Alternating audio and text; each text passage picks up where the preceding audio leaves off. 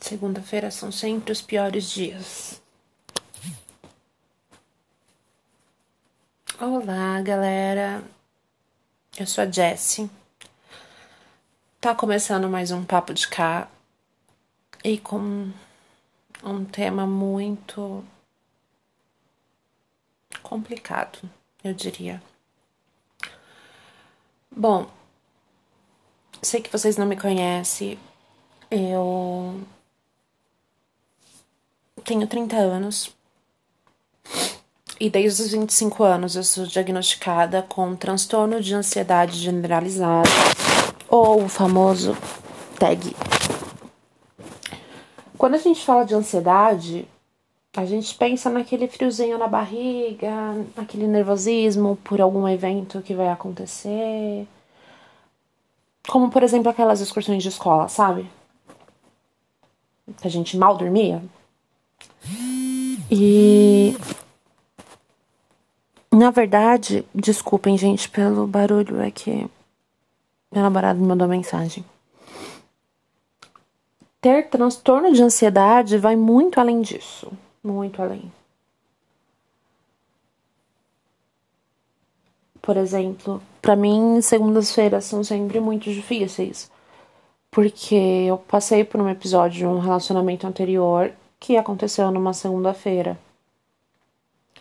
Então, para mim é sempre complicado. Eu passo o dia praticamente na cama, sem energia, passando mal, com taquicardia, frio no estômago e essas coisas. E eu estou de férias do meu trabalho. É, hoje é meu penúltimo dia de férias. Eu vou trabalhar agora quarta-feira. E sair da minha zona de conforto é algo que também, para quem tem transtorno de ansiedade, acaba pegando, acaba sendo um pouquinho puxado. Então os meus sentimentos assim estão um turbilhão. Eu não não sei como agir, para mim não vai dar certo. É um desafio ao qual eu não vou conseguir passar por cima, sabe? Eu não vou conseguir enfrentar. Então, eu fico assim, jogada na cama de um lado pro outro. E doenças é, psicológicas, transtornos psicológicos, é, são durante muito tempo foi muito mal visto, né, na sociedade. E graças a Deus hoje a gente vive numa sociedade que vem aceitando mais esses tipos de condições. E incentivando, né, as pessoas a buscarem tratamento, a buscar ajuda. E de verdade, gente, né? eu liguei a TV, por isso. Ah, não tá funcionando meu controle. Pronto. É... eu levantei da cama, vim tentar conversar um pouquinho e caminhar. Ter transtorno de ansiedade é algo que te limita muito. Muito. As pessoas olham pra mim e falam: Nossa, já, mas você, sabe, é tão comunicativa, você tem tanta experiência, você fala com as pessoas, você tá ali para ajudar. E realmente, para outras pessoas eu tô muito disposta, eu, cons eu consigo muito deixar os meus problemas de lado para me dedicar a outras pessoas. Talvez isso seja até uma característica do meu signo, sei lá. Mas para mim mesmo é muito difícil passar por isso. Eu não consigo, eu não tenho como medir assim ou comparar para vocês como é se sentir assim, sabe? É um sentimento de incompetência, incapacidade. Gente, eu tô pirando porque simplesmente eu vou voltar para o trabalho e eu não vou estar em meio aos meus amigos, eu vou ter que enfrentar uma equipe nova para quem não sabe, na verdade ninguém sabe, eu não sei nem quem escuta isso. Mas eu fiquei surpresa que no meu outro episódio de relacionamento eu tive 16 pessoas que deram play. Eu não sei até que ponto vocês escutaram, mas obrigada por saber que tem alguém do outro lado que está me ouvindo. E eu trabalho num call center, eu trabalho hoje para a UOL. E eu trabalho com equipes de call center e eu, desde então, quando eu entrei lá na empresa, um ano e quatro meses atrás, desde então sempre permaneci com as mesmas pessoas, ao lado da, do mesmo supervisor, com um apoio muito incrível e fui fazendo. Eu sou de fazer muitas amizades muito fácil. E eu fiquei sabendo que voltando das minhas férias agora eu vou estar com uma equipe totalmente nova e isso meio que tá me deixando meio maluca, porque o que eu faço um ano e quatro meses eu tô achando que eu não vou conseguir fazer nada. E é muito louco isso, gente. Muito louco. Porque eu faço as coisas há um ano e quatro meses, ou porque que eu tô achando que eu não vou conseguir fazer. Eu, quando eu fui diagnosticada com transtorno de ansiedade, que procurei ajuda, foi um ano muito louco. Porque eu tava num relacionamento de dependência emocional, de abuso psicológico muito forte. E eu perdi um colega de trabalho para o suicídio e uma das minhas amigas cometeu é, contra a própria vida. Ela tentou, né, contra a própria vida poucos meses depois, então, assim, foi um turbilhão. E três meses depois eu passei por agressão física nesse relacionamento, onde me levou a falar: chega, deu pra mim, eu cheguei no meu limite, eu fui procurar ajuda psicológica. É... Na ajuda psicológica, eu tive uma profissional maravilhosa do meu lado, onde eu expliquei para ela que eu não queria ficar dependente de remédios. E além de estar ali com uma profissional incrível, eu também fui buscar entender sobre aquilo que eu tinha. Então, tecnicamente falando, o meu cérebro ele entra num estado de alerta como se eu estivesse passando por um perigo. E ele quer que eu saia daquela situação. Só que, como exemplo, meu trabalho. Eu estou no meu trabalho, eu não posso largar tudo simplesmente e ir embora. Então ele começa a dar sintomas físicos. O cérebro ele faz com que o meu corpo comece a ter sintomas físicos para que eu seja obrigada a sair do local onde eu esteja e assim melhorar, né? Esses sintomas acabem passando. E então hoje, falando do lado de entender, né, como tudo funciona, eu sei que tá tudo bem comigo. Eu sei que não tenho por que eu estar apavorada. Nossa, eu gaguejei agora. Eu entendo que não tenho por que eu estar apavorada. Eu entendo por que, que eu não preciso estar nesse estado de alerta, né? Então.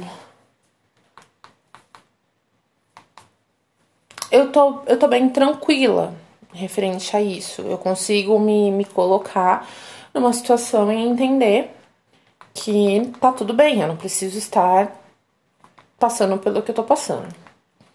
Chegar nesse ponto de você entender o que tá acontecendo com o seu corpo e entender que é apenas um sintoma físico, galera, é muito esquisito. Tipo, muito esquisito. Sabe? Porque, mano, é muito louco. É muito louco.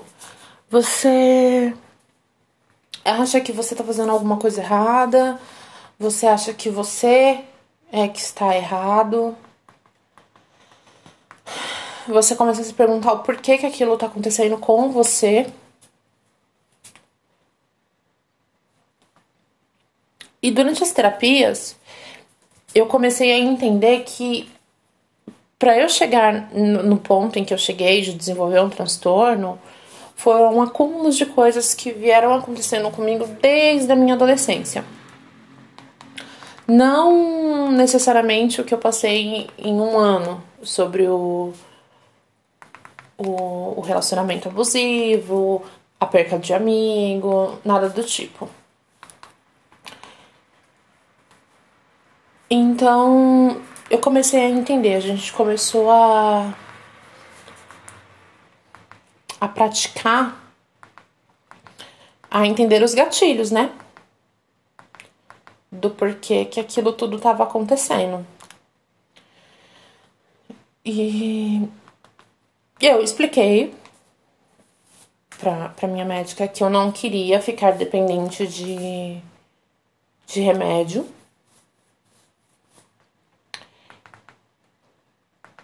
E ela foi trabalhando isso comigo. Então a gente vai ter que entender o gatilho, o porquê, quais são os sintomas que você está desenvolvendo e o que você vai fazer para que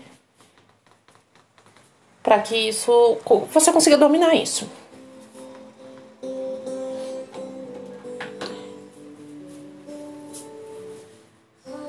E hoje eu consigo. Eu consigo entender o porquê que eu tô sentindo isso tudo e eu sei que isso vai passar. Mas e quando você não tá nessa situação? Quando você tá do outro lado, você não tem transtorno nenhum, mas você vê uma pessoa numa crise. E você olha e fala, mas tá tudo bem, não tem o porquê você tá desse jeito. Ah, isso é frescura, isso passa coisa que eu escutei durante muito tempo. Não tem por que ela tá assim. Ah, vai passar, isso daí é frescura. E não é, gente. Quando a gente tá numa crise de ansiedade, é como se a gente estivesse dentro de um cômodo de uma casa. Então imagine aí você onde você está. Esse cômodo onde você está. Ou se você não estiver, imagine você dentro do seu quarto, com as portas fechadas é você dentro de uma crise de ansiedade. Você olha para os lados e você só consegue ver as paredes do seu quarto. E a gente, quando tá dentro de uma crise de ansiedade, a gente só consegue ver os problemas. Aqueles problemas que estão ali à nossa volta.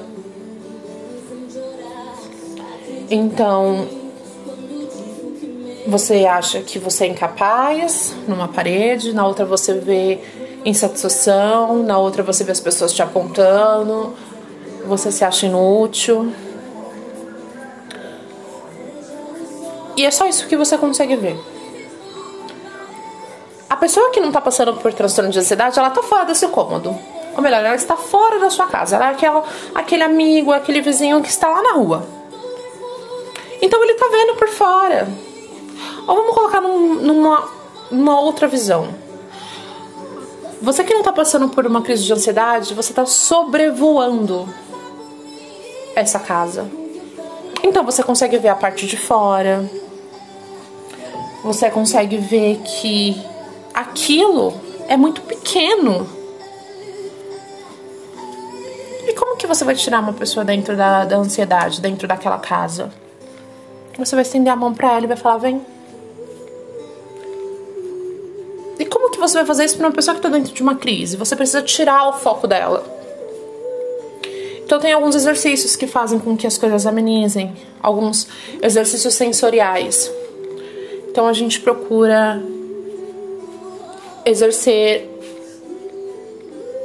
o tato, o olfato, a visão, o paladar. Então, Se você tá com uma pessoa próxima a você que está tendo uma crise de ansiedade, uma crise de pânico, a primeira coisa que você precisa entender é que neste momento para aquela pessoa o mundo dela tá caindo. Aquela pessoa naquele momento ela não tá vendo uma saída. Então você precisa tirar o foco dela disso. Então você vai pedir para ela te falar uma cor que ela tá vendo, um som que ela tá ouvindo, um cheiro. Coloca um cubo de gelo na mão dessa pessoa, porque automaticamente o cérebro vai começar a se ligar naquela sensação de gelado que tá na mão dela.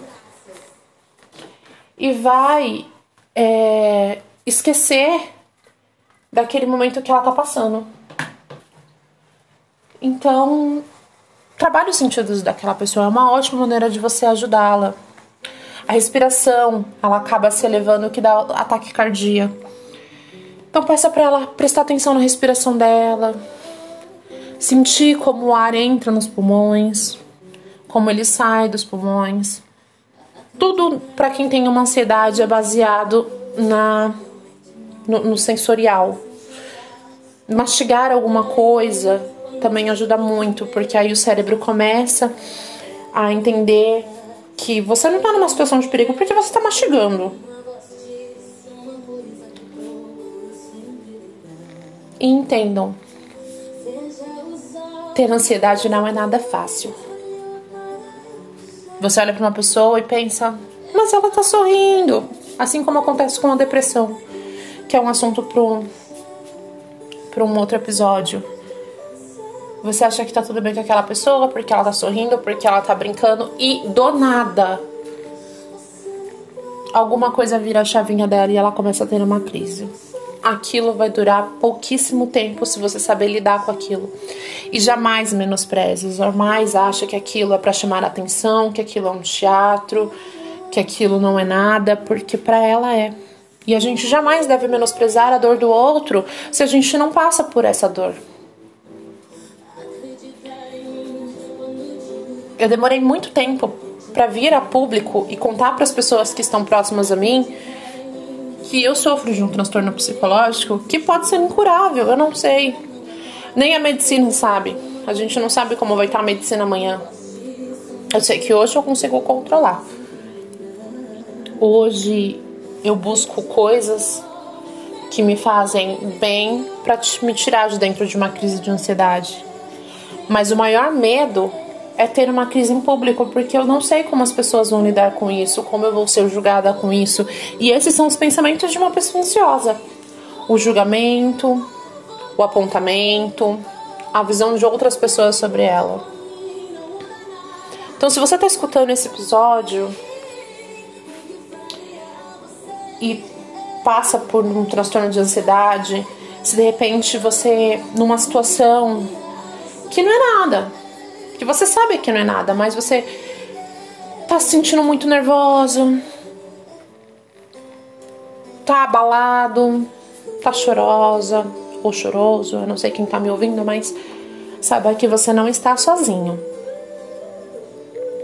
Saiba que junto com você eu estou e milhares de outras pessoas estão e que a gente precisa se conhecer, se autoconhecer também, saber os motivos pelos quais estão trazendo a gente para aquela situação e que outros motivos podem tirar a gente dessa situação.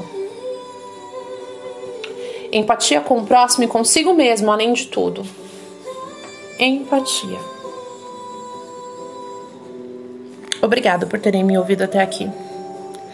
Posso dizer que isso já me ajudou muito a me livrar um pouquinho da minha crise que eu acordei hoje.